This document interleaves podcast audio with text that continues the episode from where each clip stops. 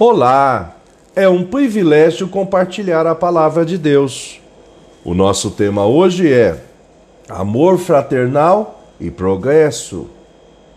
Em 1 Tessalonicenses 4, 9 a 10, lemos: Quanto ao amor fraternal, não há necessidade que eu lhes escreva, porque vocês mesmos foram instruídos por Deus a amar uns aos outros e, na verdade, vocês já estão fazendo isto em relação a todos os irmãos em toda a Macedônia.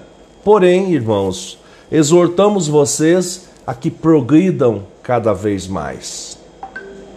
Progresso e fraternal, conforme o dicionário online de português disse-o, progresso, alteração para melhor, evolução, fraternal, caridoso, em que há ou demonstra caridade, benfeitoria, associação fraternal.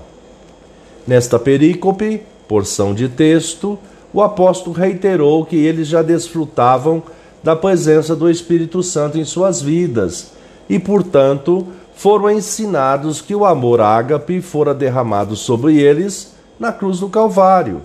O testemunho deles impactou toda a Macedônia. Eles foram incentivados a progredirem, avançar cada vez mais.